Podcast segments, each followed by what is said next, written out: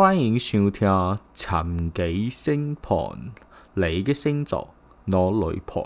这一集比较特别，好，开场就用一个比较特别的方式跟大家问候，这样子。因为今天的星盘主角是来自马来西亚的这个，他叫什么名字？美拉城。哦，美拉城，美拉陈小姐。然后她是一个马来西亚人，所以我们那那时候在做这个星盘之前，就做一些关于马来西亚的一些功课，这样子。马来西亚他们的真的是哦，比台湾还要多元呢。每个人语言至少会三种以上，我觉得超强的。台语、英语、我们的国语，然后跟广东话都通，然后还有他自己本身的马来文，这我看超强的。他们好像从以前教育开始，然后就是至少三个语言在教，除非好像有些比较特殊的学校，他好像就没有华语这件事情。哦，每个人的语言天赋都都是异于常人呐。然后把我们的这个开头 slogan 稍微国际化一点，打通我们马来西亚的市场。所以这些语言在他们国家是都有流通的，是不是？就都流通。像那个以前我们看那个电影，新马地区的好像都是会语言变来变去这样子。他们好像也习惯，生活中好像就是这样子。如果说真的想要学几句的话，我在这里教大家两句。你你凭什么教啊？或者就是稍微就是问一下我们这个马来西亚的朋友。好，我们给他致敬一下，这样。对，致敬一下。去马来西亚玩不免俗的就是一些吃吃喝喝的行程嘛。饮茶类的东西好像也算是蛮盛行的。好，饮茶叫样茶。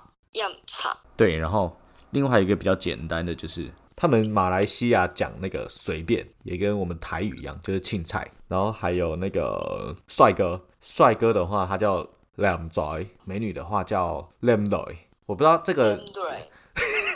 对。怪你怎么讲有点低的。我是跟着你念的哎。靓仔靓女，但是但是那个语调我觉得好像好像不太一样，就是他们讲的就是顺了一点，熟了一点会比较像靓仔靓女。再来教大家一个请客，好像叫被人宅，叫帅哥请客，靓仔被人宅，我怎么感觉我每次讲的不太一样？总而言之，其实反正那个腔调一定要出来了。对，那个腔调某一类呀什么的，就是尾音稍微稍微都会比较高亢、开心一点这样子。他们舌头是不是会卷起来啊？他们舌头听起来好像挺灵活的。对，疫情过后，大家就来去马来西亚玩吧，把我们今天学到的靓仔两来不能仔拿去用用。怎么好像又不太一样？听起来好像泰文。然后我那时候我问这个马来西亚的朋友。就是有什么比较特殊的文化，或是当地的一些特色这样子。他是说，马来西亚跟我们外国不太一样，我们的四季分为春夏秋冬。马来西亚那边的话，他们主要是分为旱季、雨季跟榴莲季和烟雾季这四季。榴莲季，因为它榴莲季其实基本上也是我们就是好像是六七月、七八月那边盛产的季节，所以他们好像叫它榴莲季。但是我个人对榴莲真的是完全没办法。我也不行哎。对于我人生来说，最可怕的两个食物，第一个就是榴莲，第二个就是芹菜，他们根本就是不应该出现在世界上这个邪恶食物。然后对于那个香菜、三色豆，完全可以，可以，完全可以打成汁，我喝掉都可以。好了，前面废话讲太多了，我们接下来就进入这个马来西亚美拉陈小姐的星盘。那我们在看这个星盘之前，其实就有发现她这个星盘好像水象偏比较多，我们就来听听季老师怎么说。它的三个主要的星都是水象星座，刚好也是攻占三个水象星座。那我们现在就一个一个来讲一下。那它的太阳是落在天蝎座，我们之前有讲天蝎座，它就是一个比较能量强的一个星座，它充满神秘感。那它比较具体的特质就是它是非对错，我觉得它是很分明的一个星座。占有欲啊，支配欲其实都蛮强烈的，但我觉得他也是一个很聪明的星座，他的观察力也很好，而且我觉得天蝎时常给人家一种就是很强的戒备心，可能是因为刚开始他们习惯先观察别人，所以我觉得太阳天蝎的人他其实有深藏不露的特质，他就是喜欢先在暗处中观察一下大家到底现在是什么样的状况，是，所以说他天生就很聪明，敏锐度什么的其实也都蛮好的，对。你 的对什么？觉得很好笑。等一下，然后先让你发挥完了。不是，我觉得很好笑。你在那边搞，嗯，是，对。不然我，不然我，不然我搞笑。不是，我觉得很好笑。那我认真的。那讲我知道啦，可是我就想说，哎，突然你一个对，傻笑，我们快笑死。好，该讲哪里啦？暗处理观察。嗯，对对对，所以天蝎座，我觉得他某种程度上还蛮像一个心理专家，他就是其实可以洞察你心里到底在想什么的那种人，但是他不一定会明着讲出来，反正他就是一个心里默默知道的人。所以说天蝎座他其实也很少有太多那种朋友，他比较不像火象星座的人是都可以跟大家很简单就建立起一个友谊，就是真的要经过他们的考验以后，他们才会把它纳入，因为他就是一个界限画的很明确的人。所以对他们来说，可能真的是比较单纯，就是不是朋友就是敌人。他们可能比较不会有那种人人好的倾向，这样子。重质，而且要重频率，频率要对了之后，才有办法走到他的朋友圈里面。对啊，他应该比较没有那种模糊地带。我觉得他就是是非分明、蛮明显的一个星座。而且天蝎其实他的企图心也蛮也很强烈。虽然说他一开始可能会让人家感觉他就是。蛰伏在暗处这样，但他其实内心是能量很强，然后也很有企图心。所以说，他只要找到自己热爱的人事物的时候，他一定会很全身心的投入。我觉得某种程度上，他应该也不想要让自己有退缩的可能，所以他只要确定了，他就是会努力的去做。包括感情也是这样，他只要喜欢上一个人的时候，真的就是会全身心的付出。所以他占有欲其实真的也是蛮强的。反正敢爱敢恨就是他的特质啦。但是有的时候就是真的，像能量如果真的太强烈的话，其实可能也会让对方比较喘不过气来。我觉得这个可能也是天蝎座一生当中都在学习的课题吧，就是关于能量的收放自如这件事情。那他的天蝎是落在第九宫，第九宫就是千禧宫。我们之前就是讲说，他就是可能会比较喜欢国外的事物，然后会比较喜欢接受新的文化，学习新的事情。所以说他可能。会想要去旅行啊，或者是说喜欢去游玩这一类都有可能。相对于来说，它的优势就是它可能对于学习外语的天分是还不错的。对，有可能会发展异国情缘，也有可能会嫁给外国人，这都有可能。迁徙功能其实也蛮适合各种各式各样的工作，其实都蛮适合他。但我自己觉得他可能是比较擅长公关或是导游之类的工作吧。因为如果他真的是喜欢接触新的文化跟旅行的话，那我觉得导游应该也会蛮适合他们。因为他如果自己喜欢的话，应该是很加分的。所以主要是迁徙工的人都很适合做导游。诶，就是他有这样子的一个特质。好，对啊。因为他月亮是落在第四宫，是田宅宫啊。那他一个是爱待在家，一个是爱往外跑，那就要看他的哪一方能量比较强喽。因为我看他的那个太阳天蝎迁徙，然后再加上月亮巨蟹又田宅，就是一个要往外跑，然后一个归在家。但我觉得月亮这个能量可能会比较强哦，因为月亮巨蟹跟四宫都是同一个守护星。对。感觉是超加成的，所以我觉得应该会是月亮的能量会比较强。反正巨呃，月亮的守护星就是巨蟹座嘛，那第四宫田宅宫的守护星也是巨蟹座，所以说其实这整个来说都是一个很加成的一个星盘配置。总之，巨蟹座的人，我们就是说他是一个情绪比较敏感，然后比较温柔、有母爱的一个星座。那他其实对于家庭，他们其实就是从小对跟家人。就应该是有牢不可分的关系啦。家人的想法跟观念可能会影响他们很多，所以说巨蟹座的人其实应该某种程度上是喜欢腻在家里大过于往外跑的。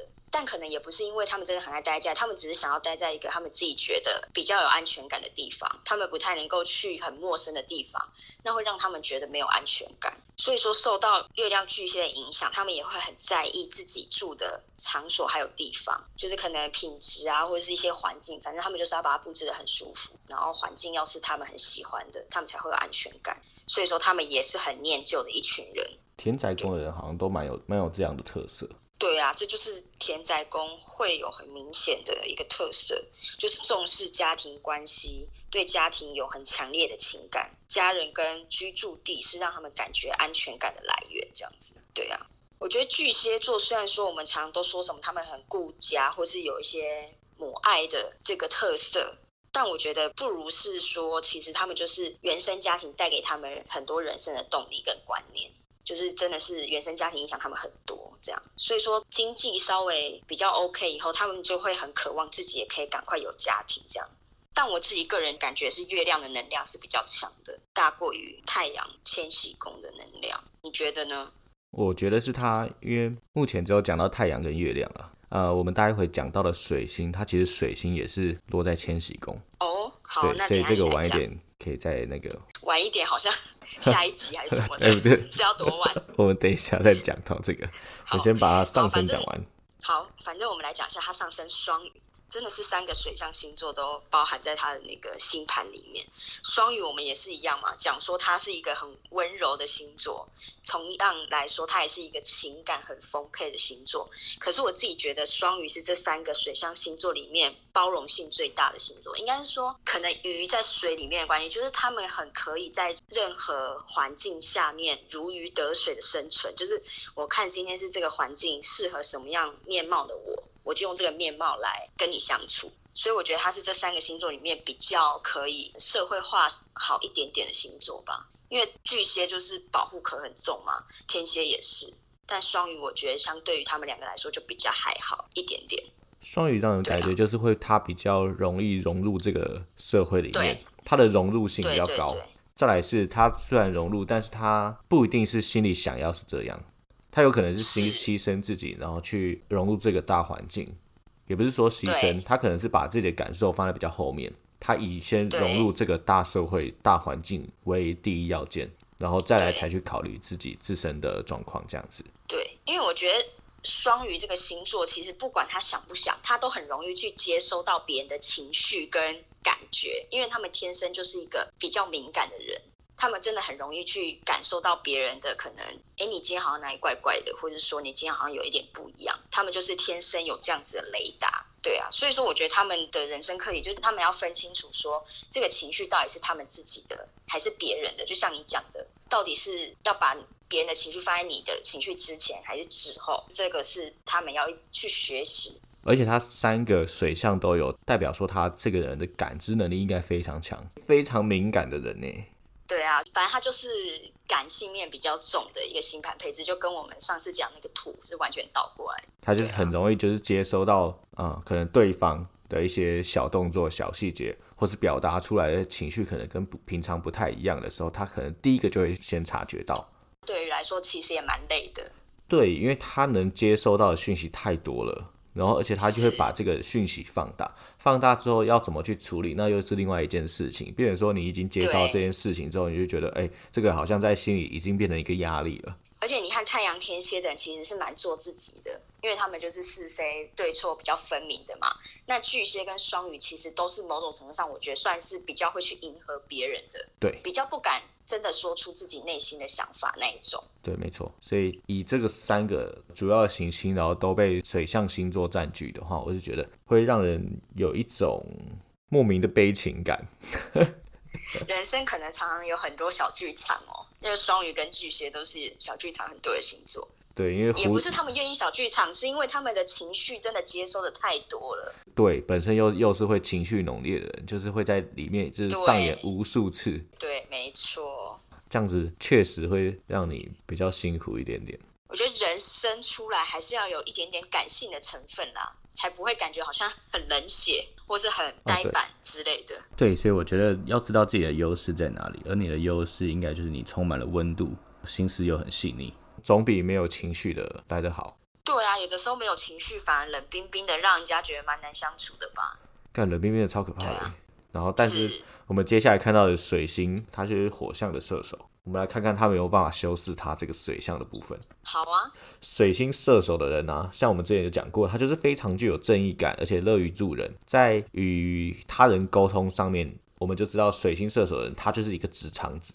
他直肠子说话方式从来都不会拐弯抹角，而且喜欢直截了当的切入重点，不会演的大拉拉个性，再加上追求正义及实事求是的性格，说话的语气跟方式就比较容易被外人误解，或是因为你讲话太直接，太直接的另外一面就是很容易让对方没有台阶下，到后来可能会引来就是一些不必要的纷争。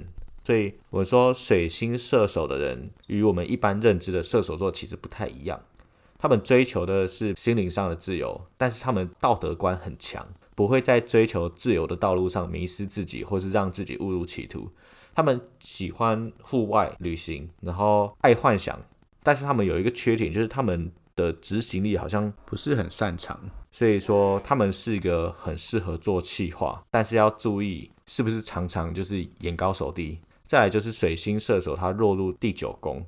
九宫我们前面就说他是迁徙宫嘛，所以刚刚说过水星射手的人，他们其实喜欢旅行和户外活动，所以出国旅行啊、打工度假、国外求职或是从事外国文化、法律、宗教、哲学方面，应该会蛮有兴趣的。可能是因为这样啦，所以才有听到我们台湾的节目，算是一个外国信徒来着。对啊，这个倒是挺符合的。然后再来是说金星摩羯嘛。我们先把这个讲完之后，来再做一个总结好了。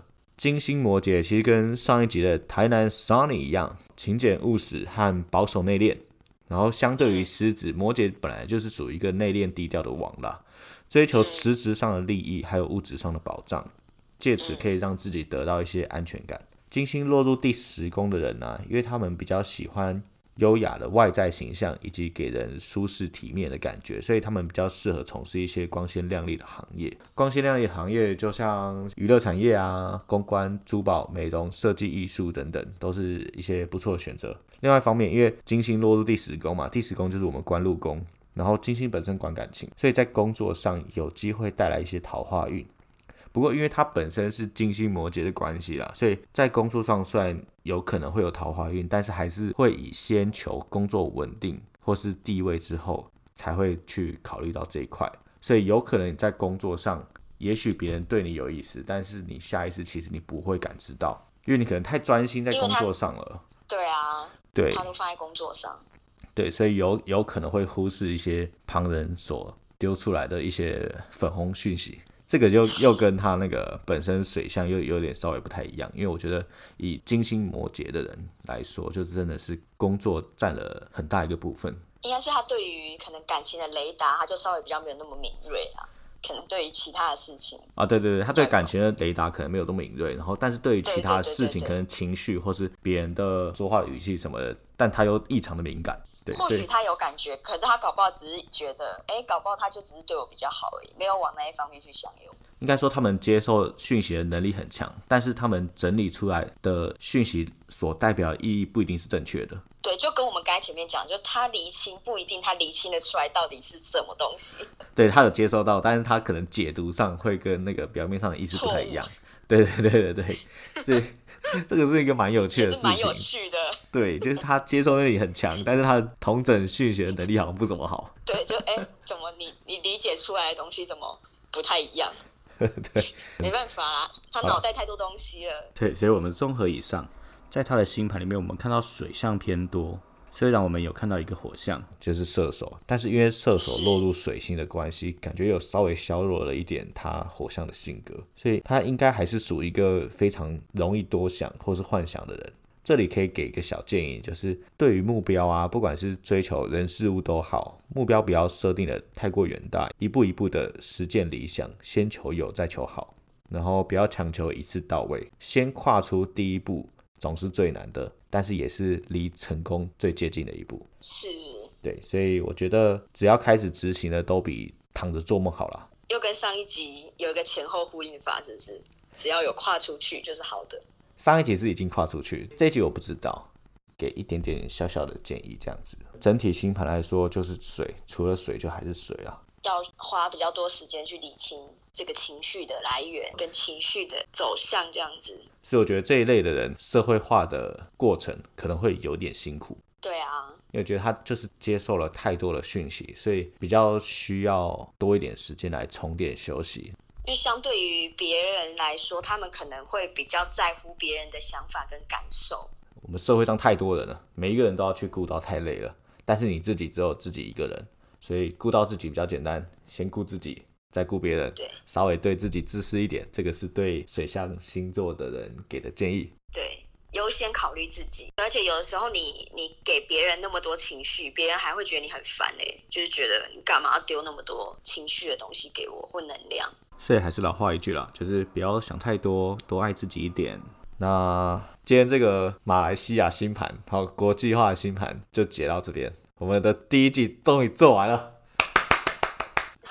吵死了！第十集终于结束了，它终于结束了，然后谢谢所有粉丝的支持，感谢感谢，给个五星好评，然后顺便打一点自己的感想吧。希望我们这个频道可以在马来西亚推广成功。交给你了，美拉陈小姐。那我们第一集就做到这边结束啦，最后一集结束了谢。谢大家，拜拜。男仔男女，多謝支持。